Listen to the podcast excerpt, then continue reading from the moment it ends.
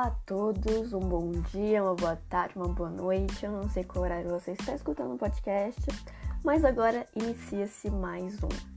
Queria mandar um beijo aqui para uma seguidora que mandou é, a indicação do filme Elisa. Beijo para você, meu querida. Iremos começar o podcast.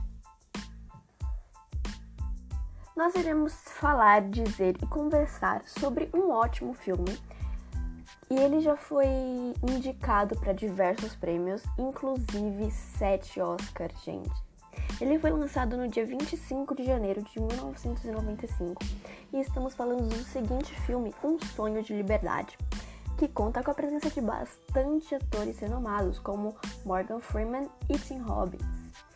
Há um motivo por trás da fama desse filme que ele evidencia as táticas de contabilidade financeira que podem ser absorvidas e utilizadas por profissionais do campo prático. A história realmente do filme começa em 1946 e relata a história de um jovem bem-sucedido nos negócios e banqueiro. Mas ele acaba ficando muito focado na profissão dele e deixa a família de lado. Quando chega um, um certo momento que ele. Ao chegar na casa dele, ele pega a mulher na cama com a amante.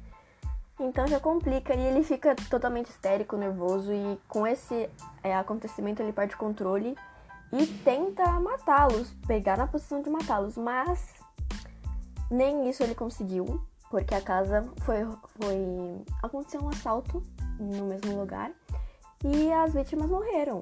No caso, é, a esposa e o amante. E quem leva a culpa foi ele. E ele foi conden, conden, com, eita, com, condenado é, injustamente à prisão perpétua.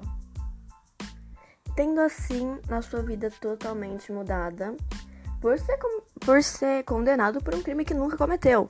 Ele é mandado para uma prisão na pen penitenciária estadual de Shawshank. Falei certo? Claramente não. Mas fica em Miami, no Miami, nos Estados Unidos que ele irá cumprir uma sequência de duas penas perpétuas. Andy, que é o nome do, do protagonista, que no caso é exercido pelo Tim Robbins. Ele é apresentado por uns policiais lá que claramente são corruptos e isso já fica evidenciado claramente em seu rosto. Bom, chegando no presídio, um pouco tempo depois, ele se aproxima de um veterano de lá, eles acabam se tornando amigos e tudo mais. E esse personagem está condenado, ou seja, ele não tem esperança de sair vivo da, daquela prisão. E eles constroem uma amizade fofinha, olha só. E ele pede para esse amigo conseguir uma machadinha, uma mini picareta, alguma coisa assim. Ele fala que é para um hobby de fazer escultura e tudo mais, mas nós sabemos que não. E, e o principal objetivo dele, no caso, é cavar um túnel para que ele possa sair e ter a liberdade que ele tanto quer. Uh, ah, para passar o tempo, ele sofre muitos abusos e esse tipo de coisa. Sendo assim, ele começa a trabalhar na lavanderia, uh, mas como ele é um homem muito conceituado, inteligente, ele começa a trabalhar para o chefe do presídio e auxilia para conseguir uma herança sem abatimento de imposto de renda. E assim ele consegue tipo uma moral, entre os chefes do, da região. Ele reorganizou a biblioteca do presídio em um determinado momento até a cerveja, ganhou até cerveja para os seus companheiros, no caso, os policiais. Mas nunca deixou de seguir o seu rumo, que era realmente aquele túnel, era o foco. E aos poucos ele foi criando estratégias para conseguir aumentar o buraco, e enfim, como ele era um homem muito inteligente, ele tapou o buraco com um pôster de uma mulher que era atualizado a cada ano. E como ele já tinha também a confiança dos policiais e tudo mais, o trabalho dele ficou mais fácil. Bom, ele também contribuiu como coronel em suas faculturas, uh, usou isso para conseguir suas metas e como ali ele estava sendo prestativo para os corruptos, ele já não sairia de, é, com vida uh, daquele lugar e tudo mais, mas ele realmente conseguiu uh, e seguiu pra, com seu principal objetivo de liberdade. utilizando a administração estratégica de técnicas para finalizar o seu algemado. É... Uma parte boa de ter ajudado os corruptos é que ele tinha acesso a várias informações e contatos fora do presídio. Então ele cria uma, uma identidade para conseguir viver em liberdade na sociedade e este homem usa todas as suas ferramentas de conhecimento e sabedoria e por fim ele consegue atingir seu sonho. Uhul! A fuga pelo túnel. É, saindo pelo esgoto do presídio, ainda conseguiu desmarcar os corruptos daquele presídio.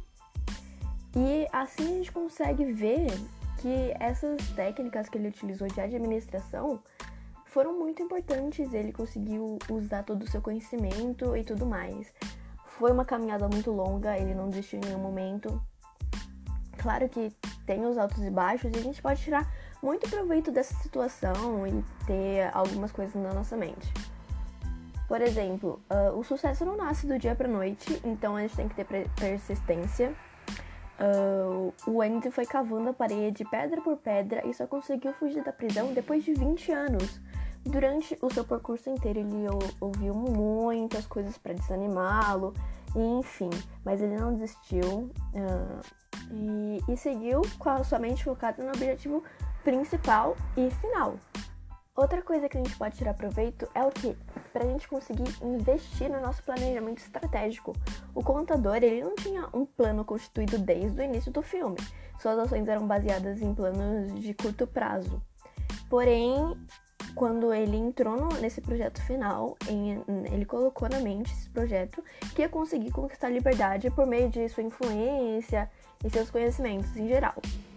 E isso foi ótimo, que ele conseguiu controlar o tempo na, na penitenciária para realizar os seus sonhos e tudo mais. E bom, galera, finalizamos por aqui. Gostaria de agradecer por ter essa oportunidade, por fazer essa resenha. Daqui a pouco vai ter mais resenhas de filmes. Espero que tenham gostado do podcast. Até a próxima e tchau, tchau!